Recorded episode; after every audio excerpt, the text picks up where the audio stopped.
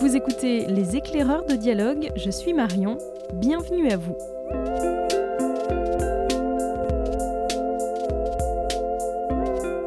Est l'auteur de près d'une vingtaine de livres, des romans noirs, des bandes dessinées, des nouvelles, mais aussi de nombreux romans parmi lesquels on pourrait citer ses grands succès, Saga ou encore Malavita.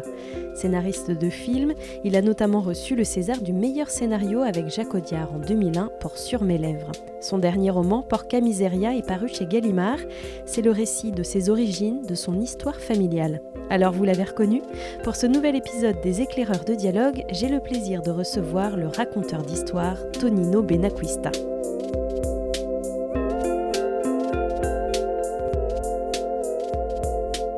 Les éclaireurs de dialogue, c'est parti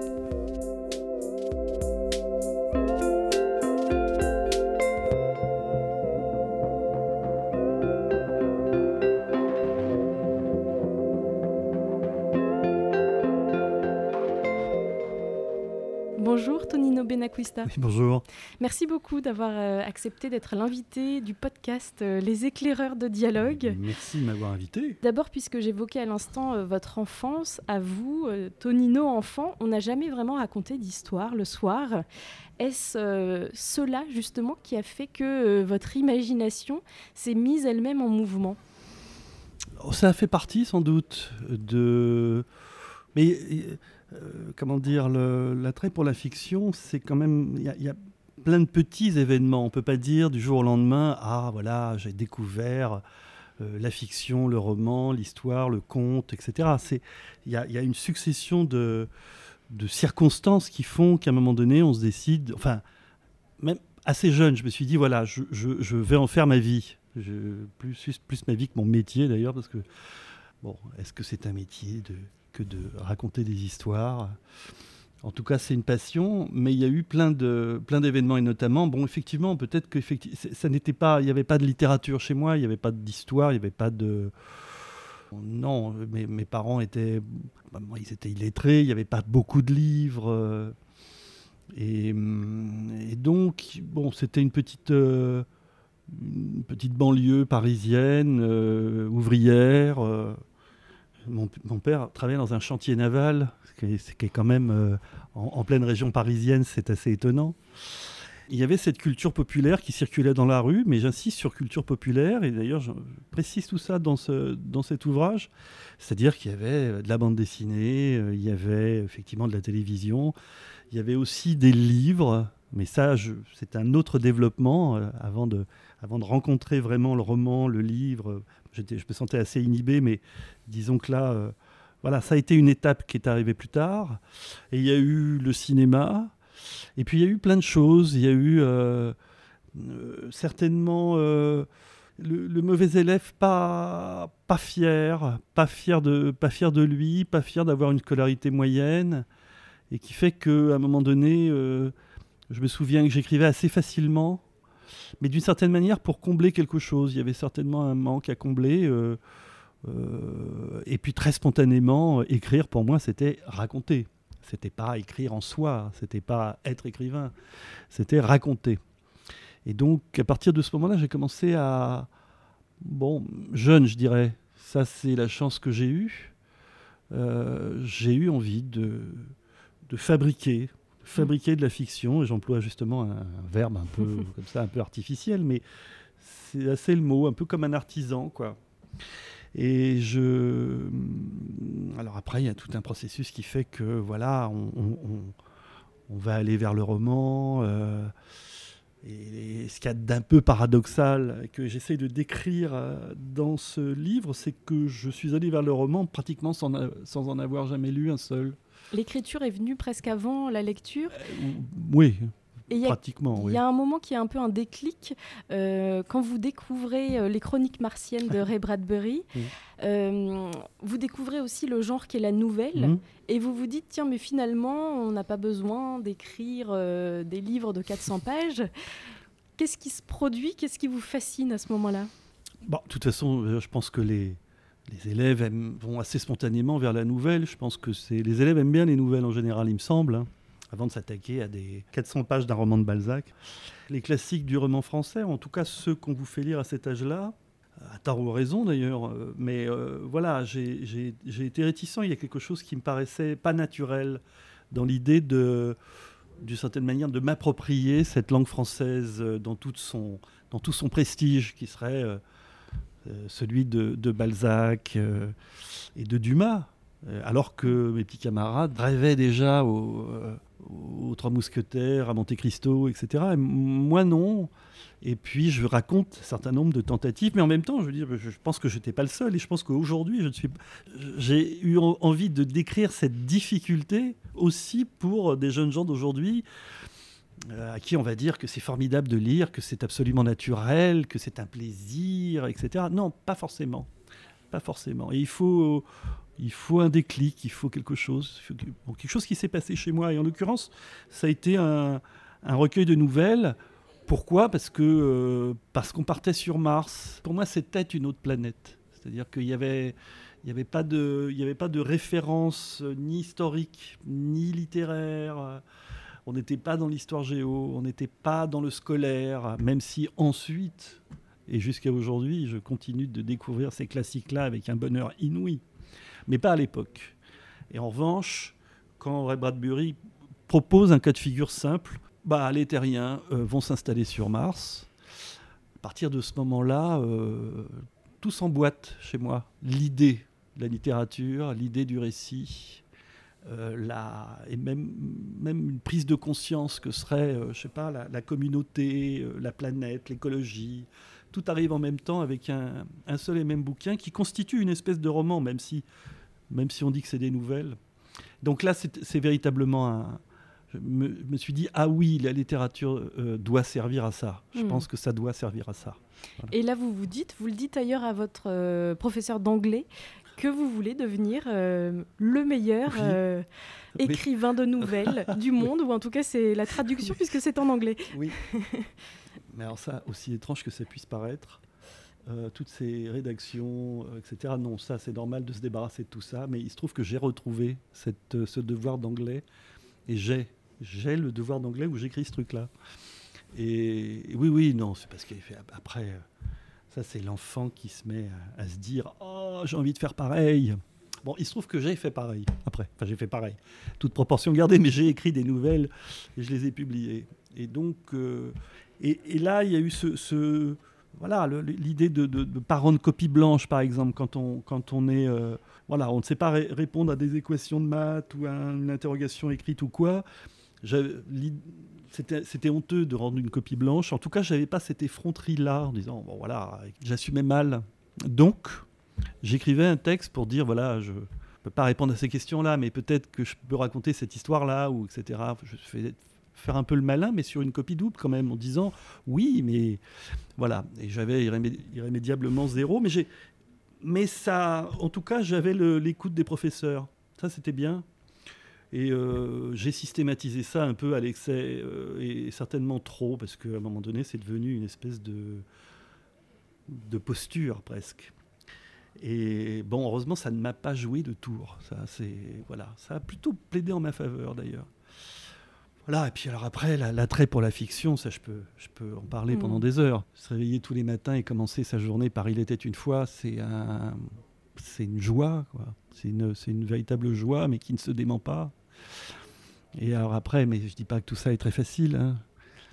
mais, euh, mais euh, j'ai considéré que, que l'imagination était un muscle, comme la mémoire d'ailleurs, et que c'était un muscle qu'il fallait travailler tous les jours si on voulait que plus on lui en demande et plus il vous en donne. Quoi. Et ça se travaille comment l'imagination? C'est déjà s'y mettre tous les jours, c'est... Euh, comment dire, c'est vrai que je note beaucoup, je laisse infuser, je reviens, j'essaye d'étudier des cas de figure en me disant tiens là, cette histoire-là, tiens ce cas de figure-là, mais je ne le connais pas. Et si on essayait de l'affiner comme ci, comme ça, ça, ça veut dire que il y aurait comme une espèce de laboratoire d'idées comme ça, mais que je laisse macérer ou pas, ou je la reprends, puis il y a une nouvelle que que je vais écrire. Euh, bon, j'ai eu l'idée il y a 15 ans, mais je n'ai pas trouvé la forme. Et, et puis à un moment donné, une nouvelle ou autre chose. Alors ça aussi, je peux dire pourquoi à un moment donné. Euh, euh, la fiction, pourquoi, pourquoi aller vers un roman, pourquoi aller vers une nouvelle, pourquoi aller vers la bande dessinée, pourquoi aller vers le théâtre, pourquoi aller vers le cinéma. Et tout ça, ce sont des choses très très différentes, des formes différentes, avec des, des exigences différentes. Et c'est pas une seule et même. Euh, voilà, il y aurait un seul et même matériau, mais comme ça, qui se déclinerait comme ci, comme ça. Non, c'est beaucoup plus complexe et à chaque fois, c'est l'idée elle-même, le désir, le besoin, qui fait que je vais trouver la forme, mais elle vient pas tout de suite. Elle Elle vient pas tout de suite. Il faut du temps pour trouver la bonne forme pour la bonne histoire. C'est un long travail. Et quand est-ce que vous vous dites, ça y est, j'ai trouvé la bonne histoire? Bien sûr, à un moment donné, on se dit, ah bah oui, là, là je sais. Là, je sais que, là, je sais que c'est une nouvelle de 80 pages. Mais que ça, en aucun cas, ça ne sera un roman de 300 et ça ne sera pas non plus une pièce de théâtre. Et ça, c'est.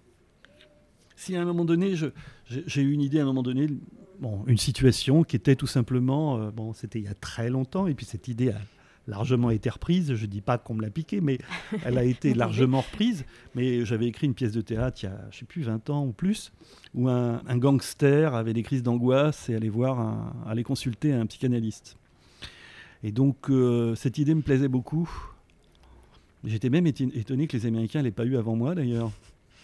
Et, j'ai eu beau tourner autour de cette idée, euh, ça a pris du temps. Et puis je me suis dit, mais en fait, euh, bah, il y a une unité de temps qui est une séance d'analyse, je sais pas, peut-être 40 minutes ou quelque chose comme ça, de lieu donc qui serait le cabinet, et d'action, ce qui serait cette confrontation entre les deux individus. Et à partir de ce moment-là, quand j'ai réuni ces trois critères, je me suis dit c'est du théâtre. Hmm. Et, mais c'est pas venu tout de suite. J'aurais pu partir sur autre chose. Et donc j'ai écrit cette pièce de théâtre. Et puis voilà, mais euh, après, euh, sont arrivés les sopranos et les choses comme ça qui, qui sont des trucs formidables, hein, j'entends. Hein. Mais je n'étais pas mécontent d'avoir eu l'idée avant eux. Vous écrivez dans Porca Miseria, la fiction, c'est du rêve fait main. C'est jouer à on dirait qu'on est des pirates même quand on est tout seul. C'est aussi donner du sens aux événements de la vie quand il semble n'en avoir aucun. C'est prendre ses réalités pour des désirs. Alors j'ai bien aimé l'inversion on a l'impression finalement que hum, c'est presque plus ça qui vous pousse à écrire que l'envie d'être lu. Oh bah, C'est-à-dire qu'à 12 ans, euh, l'envie d'être lu, il euh, faudrait vraiment avoir un ego euh, surdimensionné quand même hein, à ce moment-là. Si à part être lu par sa sœur et son prof de français, je n'attendais pas un autre public. Mais euh, oui, oui, euh, évidemment, maintenant, aujourd'hui, bon, alors là aussi, il y a tout un processus, mais quand j'ai commencé à publier, évidemment, il y a cette espèce de. Enfin, je sais pas, ça m'est arrivé assez jeune, donc euh, il y avait cette espèce d'exultation à l'idée d'être lu, voilà, que le bouquin soit publié, distribué, qu'on en parle, que, que, ça existe, que ça. Bon, maintenant, j'ai plus du tout la même frénésie, ça se passe tout à fait autrement. à 60 ans, c'est un peu normal. Mais c'est même beaucoup plus intéressant maintenant qu'à l'époque, d'ailleurs. Mais quand, quand je bricole euh, mes premières nouvelles, euh, j'essaye avant tout, et là aussi je le décris, j'essaye de finir. Et sale, c'était ça le truc.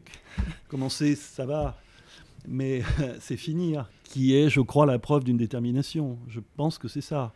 C'est-à-dire que mm, il fallait, bon, je sais pas, voilà, 25, 30, 50 pages ou 14. Euh, avant de me lancer dans des distances plus longues, l'important c'était de trouver la, euh, la fin et de mettre un point final, même un texte d'une qualité absolument dérisoire, mais ça n'est pas très important. L'important, c'était d'avoir quelque chose dans son entier, pas des promesses ou des, ébauches, parce qu'on peut rester très longtemps sur des ébauches. À partir du moment où on a un texte entier, il y a quelque chose qui se passe qui, euh, qui, est entièrement psychologique, mais qui fait vraiment beaucoup de bien. On, se dit que ça existe. À partir du moment où j'ai bouclé quelques, mm. quelques récits, mm, je me suis sans doute enhardi, ouais.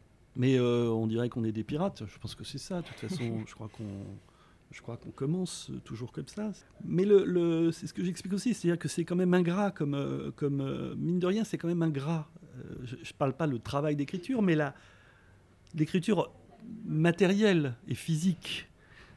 C'est-à-dire, c'est beaucoup plus ingrat que la peinture. Euh, c'est beaucoup plus ingrat que tout.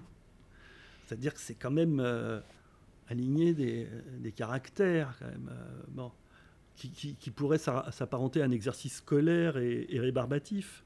Donc, c'est pas immédiatement ludique d'écrire.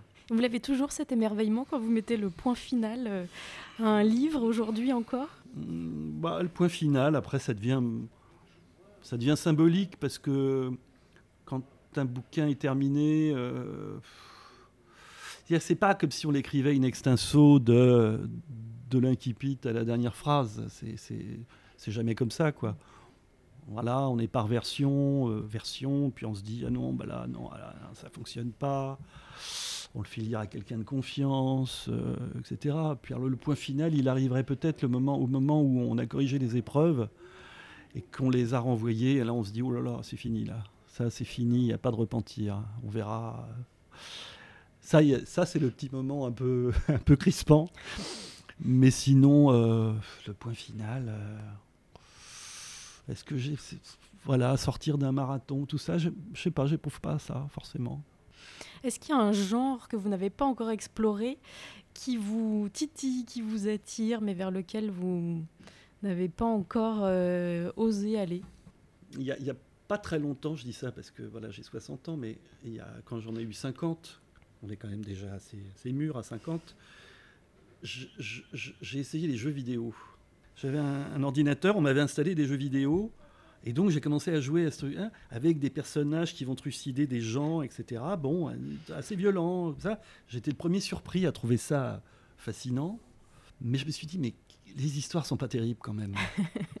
C'est-à-dire, il faut désinguer des, des, euh, des, des martiens, ou, bon, des troupes d'ennemis de, qui apparaissent et qui surgissent un peu. Bon. Je me dis, ah, mais il y a peut-être il y a peut-être là des scénarios un peu moins bêtes que d'autres à créer pour des jeux vidéo. Voilà, enfin, tout ça coûte très cher, hein. tout ça est très. Il faut des, industries, il faut, Disney, il faut machin. Donc je ne leur ai pas proposé mes services. Mais voilà, voilà, voilà ça je très bien. Mais sinon, sinon euh, j'ai pas l'impression. Puis je suis pas un poète, donc euh, je n'écris pas de chansons, euh, je ne. Voilà. Il raconte que des histoires, à part, à part ce porca miseria qu'on a évoqué tout à l'heure. Je vous ai entendu dire euh, que le mot écrivain, euh, mm. vous aviez du mal encore aujourd'hui à l'assumer. C'est très étonnant. Oui, c'est très récent que je l'assume. Hein. Très récent. C'est irrationnel, c'est-à-dire que je, pour moi, écrivain faisait posture. Ça fait pas euh, se mettre au boulot et proposer des objets.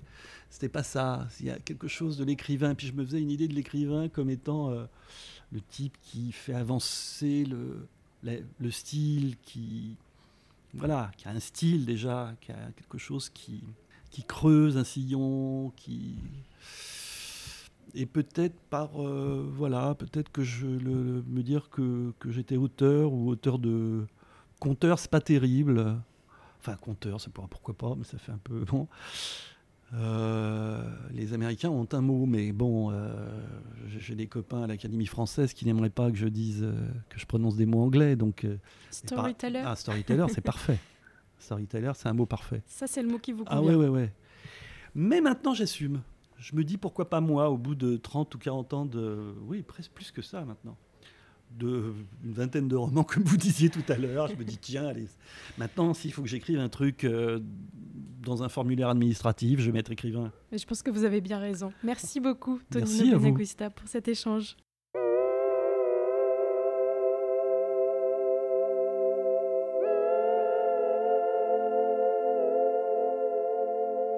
Vous l'avez compris, les éclaireurs de dialogue, c'est déjà fini pour aujourd'hui. Et si ce n'est pas déjà fait, nous vous encourageons vivement à lire le dernier livre de Tonino Benacquista, Porca Miseria, paru chez Gallimard, dont vous retrouverez toutes les références sur notre site librairiedialogue.fr.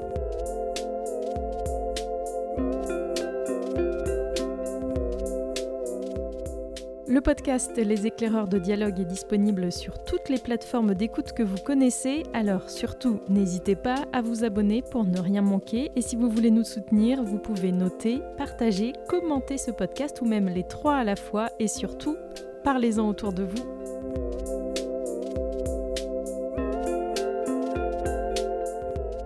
Je ne sais pas vous, mais de mon côté, il me tarde déjà de vous retrouver pour de nouvelles découvertes. À très vite!